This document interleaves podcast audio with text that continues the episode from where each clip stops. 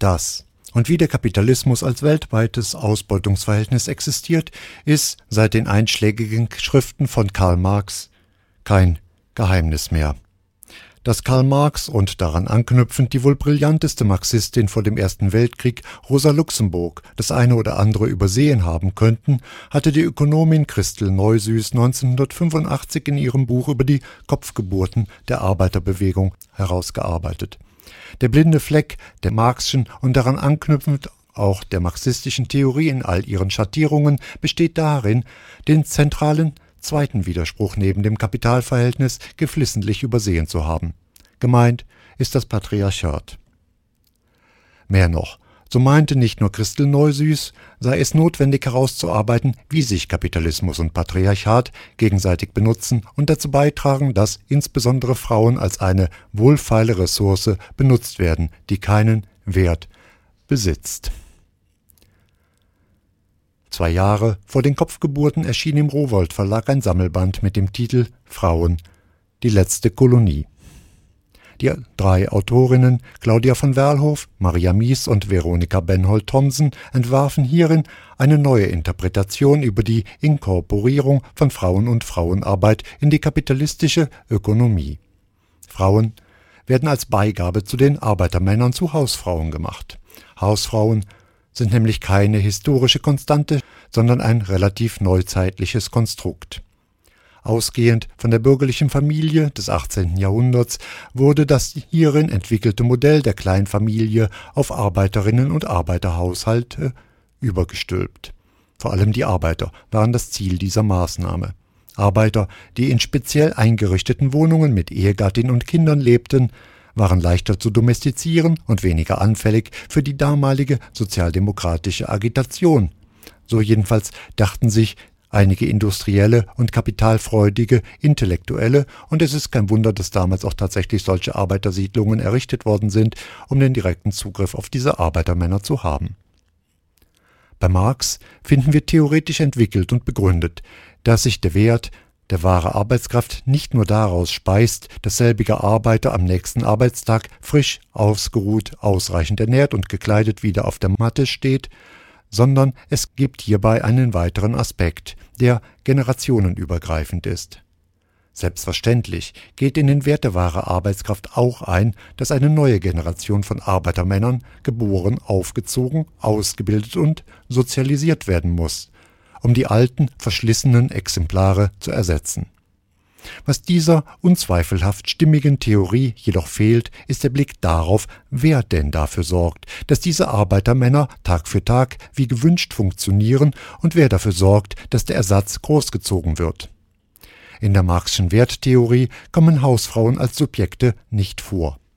Sie werden als gegeben hingenommen und bedürfen folglich keiner weiteren theoretischen Näherung. Genauso wie Christel Neusüß sahen dies auch Maria Mies, Claudia von Werlhof und Veronika Benhold-Thomsen nicht ein. Sie gingen deshalb der Frage nach, welchen Anteil selbige Hausfrauen, ja Frauen überhaupt mit ihrer unsichtbar gemachten Subsistenzarbeit an der Wertschöpfung des Kapitals besitzen.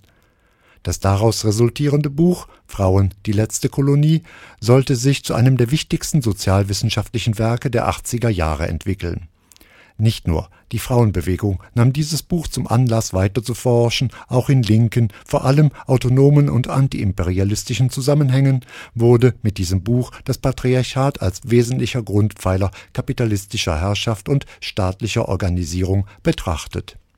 Da die drei Autorinnen zu diesem Zeitpunkt an der Universität Bielefeld beschäftigt waren, wurde der hieraus resultierende theoretische Ansatz als einfach nur derjenige der Bielefelderinnen bezeichnet. Claudia von Werlhof wurde 1988 auf den Frauenforschungslehrstuhl der Universität Innsbruck berufen. Im Gegensatz zum frauenwissenschaftlichen Mainstream, der in den 80er Jahren sich von der frauenpolitischen Intention der Zeit davor wegorientierte, weigerte sie sich, der Matriarchatsforschung und der Patriarchatsforschung zu entsagen und stattdessen dem das Herrschaftsverhältnis Patriarchat verwichenden Begriff Gender zu frönen. 2010 gründete sie den Verein Planetare Bewegung für Mutter Erde. Im selben Jahr Am 12. Januar 2010 ereignete sich ein schweres Erdbeben auf Haiti, das zwischen 200.000 und einer halben Million Menschen das Leben kostete. Einen Monat später bemerkte Claudia von Werlhof in einem Interview mit der österreichischen Tageszeitung Der Standard, das Erdbeben in Haiti könnte möglicherweise künstlich hervorgerufen worden sein. Sie bezog sich hierbei auf die Arbeiten der Umweltaktivistin Rosalie Bertel, die davon ausgeht, dass eine neue Waffengeneration die Erde elektromagnetisch bearbeitet, das Wetter manipuliert und mit tödlichen Substanzen besprüht. All dies war an mir vorbeigegangen, weil ich für derartige Verschwörungstheorien nichts übrig habe. Interessanter fand ich hingegen den Hinweis des Promedia Verlags in Wien. Claudia von Werlhof werde dort ein Buch über das rund 12.000 Jahre alte patriarchale Projekt herausbringen.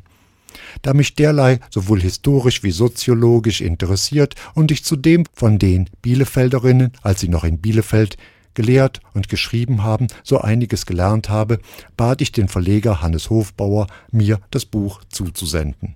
Und in der Tat entwickelt das Buch einen ganz eigenen Diskurs, wobei sich die Autorin wenig um einschlägige wissenschaftliche Formalitäten schert. Abgesehen vom Anmerkungsapparat. Es ist ein Buch, dessen Thesen ich zum Teil spannend, zum Teil, gelinde gesagt, merkwürdig finde und dessen esoterischer Beigeschmack nicht zu überlesen ist.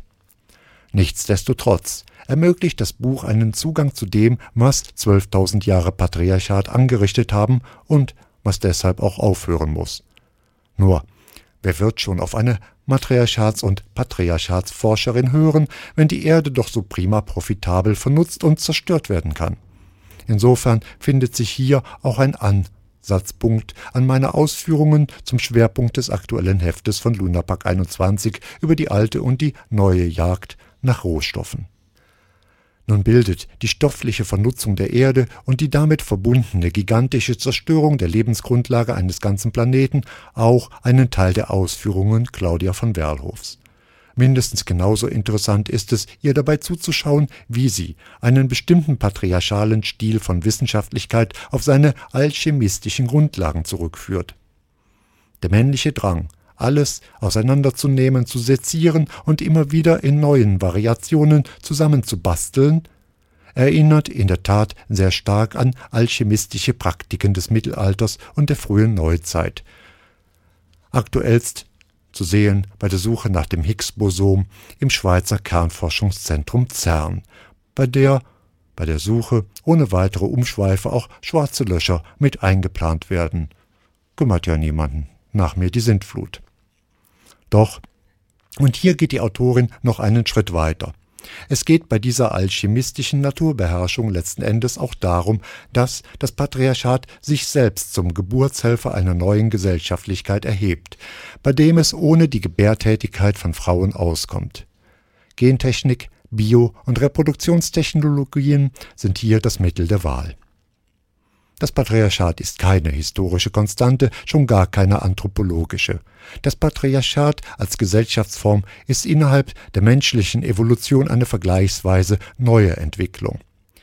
Während der mindestens eine Million Jahre zuvor gab es etwas, was Claudia von Werlhof als Matriarchat bezeichnen würde während sie den Zeitrahmen dieses Patriarchats auf etwa 5.000 bis 7.000 Jahre ansetzt, also mit dem Beginn der sogenannten frühen Hochkulturen in Mesopotamien und Ägypten, gehe ich noch einige Jahrtausende weiter zurück.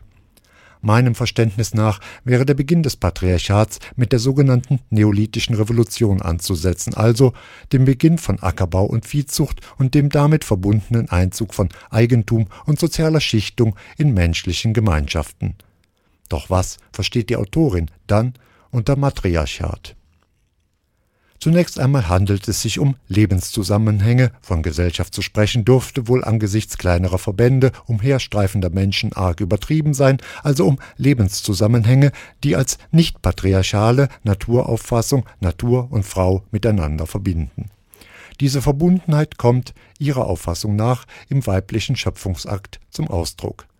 Daher hätten Männer einen Gebärneid bis heute, weshalb sie ja auch versuchen, auf nicht natürliche Weise mit ihrer eigenen Geburtsmaschine, der schon benannten Bio- und Reproduktionstechnologie, Leben zu erzeugen. Nebenbei bemerkt, und das erlaube ich mir jetzt als Feststellung, ist in der Psychoanalyse ja dieses Neidwesen auf den Punkt gebracht worden als Penisneid, der ja nichts anderes als eine Projektion darstellt und einen männlichen Neid kaschieren soll. Das Patriarchat kann sich jedenfalls nur aus der Zerstörung und als vollständiger Gegenentwurf zur ursprünglicheren matriarchalen Gesellschaft entwickeln. Zitat Claudia von Werlhof. Soweit wir heute wissen, begann das Patriarchat überall mit Krieg. Zitat Ende wobei die Frage, weshalb Männer Krieg führen mussten, unbeantwortet bleibt, aber belegen würde, dass schon vor der Kriegshandlung die Grundlage patriarchalen Denkens und Handels existiert haben muss. Somit geht es beim Patriarchat auch nicht um reine Männer- und Väterherrschaft, wie der Name besagt, sondern um ein Konzept. Krieg ist demnach die typische Ordnung des Patriarchats, und dieser Krieg wird gegen andere Menschen, insbesondere Frauen und gegen die Natur beziehungsweise in Claudia von Werlhofs Worten Mutter Erde geführt. Das Matriarchat als Vorläuferin und Gegenentwurf ist demnach nicht eine Herrschaft der Mütter, sondern keine Herrschaft, in der Frauen eine ganz andere, ja überhaupt eine Wertigkeit besitzen und in der nicht männliche Utopien von der Beherrschbarkeit und Verbesserung des Universums ausgelebt werden müssten. Ich finde Ihre Beschreibung dessen, was unter dem etwas irreführenden Begriff des Matriarchats zu verstehen ist, als Gedankenmodell recht nützlich. Zitat Unter matriarchalen Verhältnissen verstehe ich zunächst einmal jene, dem natur- und seinsverbundenen Leben menschlicher Gruppen und Gemeinschaften und dessen Erhaltung am jeweiligen Ort am besten angemessen sind und die sich ihrerseits in einem langen Prozess historischer Entwicklung in verschiedenen Formen auf der ganzen Welt herausgebildet haben. Das Gemeinsame innerhalb der möglichen Vielfalt matriarchaler Kulturen ist, nimmt man Kultur wörtlich, die Pflege des Lebens, insbesondere auch die Reflexion über die Möglichkeiten, dabei Gewalt, zu vermeiden. Zitat Ende. Und das Patriarchat ist hierzu der absolute Gegenentwurf. Diesen Gedanken, mitsamt der daran geknüpften ideologischen Verrenkungen patriarchaler Theorien und wissenschaftlicher Normen, spinnt die Autorin auf über 200 Seiten fort, um anschließend die Frage zu stellen, wie die Menschheit aus diesem alchemistischen Teufelskreis hinauskommen kann. Dass diese Antwort esoterische Züge trägt, darf nicht verwundern, landet die Autorin doch bei einer überaus fantasievollen, um nicht zu sagen absurden Vorstellung über die von wilden Frauen mitbestimmten Lebenswelt der Kelten. Das ist insofern Unsinn, als keltische Gesellschaften Kriegergesellschaften und damit patriarchale Gesellschaften waren. Nun führt Claudia von Werlhof einen weiteren Gedankengang ein, der durchaus einiges für sich hat. Die alte, matriarchale Welt ist nicht vollständig verschwunden, sondern lebt als zweite Kultur innerhalb des Patriarchats in widerständigen Formen weiter. Deshalb sah sich das Programm der Aufklärung des frühneuzeitlichen Europa verpflichtet, vor allem gegen Ketzer, Hexen und Heiden vorzugehen, also die Träger des Widerstandes.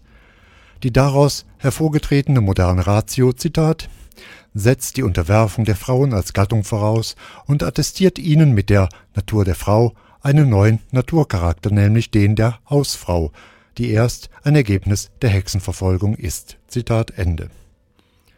Fassen wir demnach zusammen. Das Projekt des Patriarchats beruht auf Krieg und Zerstörung, seine Logik ist die, eine Utopie nachzujagen, die ohne Natur und Frauen auskommt, und seine Wissenschaft ist streng rational nach dem Baukastenprinzip der Alchemie konstruiert. Andere Formen der Wissenschaft, Hexenwissen oder Subsistenzwirtschaft werden systematisch eliminiert. Die postmodernen Zeiten haben zur Einbindung ja Mitwirkung von Frauen an diesem Projekt die Gender Studies hinzugefügt, deren Ursprünge aus der Frauenforschung der 70er Jahre nur noch zu erahnen sind. Und dies ist ein weiterer Gedanke, der das Buch Die Verkehrung durchzieht. Claudia von Werlhof schreibt dazu, Zitat. Mein Thema ist also nach wie vor die Frage der Schaffung und Existenz von Frauen als Hausfrauen, und zwar auch jenseits des Kapitalismus. Es geht also um Ziel und Methode des Patriarchats, nicht allein des Kapitalismus selbst. Denn die Hausfrauenfrage geht in einer bestimmten Weise über den Kapitalismus hinaus, beispielsweise im Realsozialismus. Hausfrauen werden gemacht, sie sind weltweit arm und sie haben keine Macht.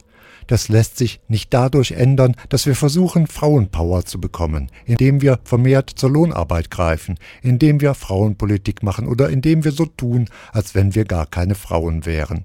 Das ist ja der neue Ansatz aus den Gender Studies, der Genderforschung. Dieser Ansatz abstrahiert von der Tatsache, dass Frauen in unserer Gesellschaft als Hausfrauen definiert sind, und zwar auch dann, wenn sie Lohnarbeiterinnen sind. Zitat Ende. Kurz gesagt, die Gender-Studien sollen Frauen dazu anleiten und befähigen, sich als Ressource geschlechtsneutral einzubringen, um an der eigenen Selbstverwertung zugunsten des Kapitals und des Patriarchats teilzunehmen, ganz im Sinne des Homo economicus. Diese Studien sind eine Falle, weil sich Frauen hiermit zu Mittäterinnen am globalen System der Ausbeutung und Zerstörung hergeben.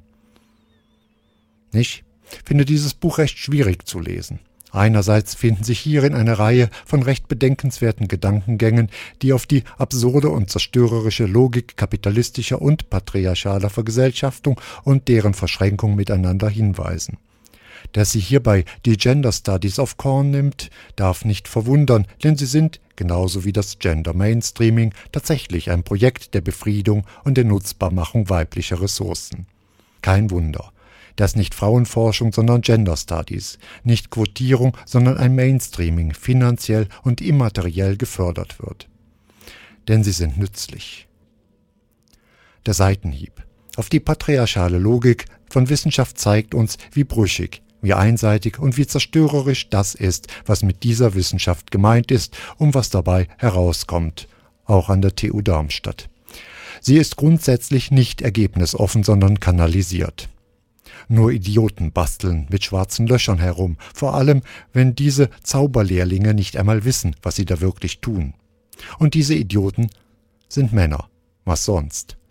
Da werden Milliarden verpulvert, um ein hypothetisches Teilchen der männlichen Kosmologie zu finden, während jährlich Millionen Kinder krepieren, die mit einem Bruchteil dieses Geldes hätten am Leben erhalten werden können. So etwas ist nicht nur kriminell, es ist die jämmerliche Logik des Patriarchats und des Kapitals natürlich. Andererseits finden wir in diesem Buch Annahmen vor, die weibliche Sehnsüchte mit einem krude zusammengestoppelten Weltbild vermischen. Das Beispiel der Kelten ließe sich ergänzen um den Nonsens, dass die Sphinx am Fuße der Pyramiden angeblich 14.000 Jahre alt sein soll und einer vollkommen unbekannten Hochkultur entstammt. Nur weil ein recht fantasievoller Mann diesen Quark einmal in die Welt gesetzt hat. Den Keltenkram hat übrigens auch ein Mann beigesteuert. Und dann geht sie den Machbarkeitsfantasien der Männer auf den Leim. Nicht alles, was sich die männliche Wissenschaft ausdenken mag, ist auch machbar, zum Glück, und deshalb nicht Realität. Erzeugen künstlicher Erdbeben, Lenkung von Tornados, die Störung des Erdmagnetfeldes mittels künstlichen Geoengineerings ist der patriarchalen Logik zwar zuzutrauen, aber deshalb noch nicht vorhanden, und als Beweis für diese zerstörerischen Absichten reicht es dann auch nicht aus, darauf hinzuweisen, dass die UNO ja schon selbst 1977 in einer entsprechenden Konvention eingefordert hat, auf jede militärische Anwendung derartiger Technologien zu verzichten. Die UNO ist doch auch ein Instrument des Patriarchats und sagt, tut das nicht? Sehr seltsam. Bleibt also als eine Art Schlusswort ein Gedanken mitten aus dem Buch hervorzuheben. Zitat das ist auf jeden Fall eine andere als die übliche Art, die Neuzeit im Rahmen der Geschichte des Patriarchats und als dessen Gipfel, nämlich als kapitalistisches Patriarchat, konkretisiert in einem alchemistischen Kriegssystem zu definieren und zu periodisieren. Und sie macht Sinn, indem sie uns neue Perspektiven und Interpretationsmöglichkeiten der Realität, ihrer ständigen, immer schnelleren und immer zerstörerischen Transformation und unseres Hineingezogenseins in diese Vorgänge eröffnet. Zitat Ende.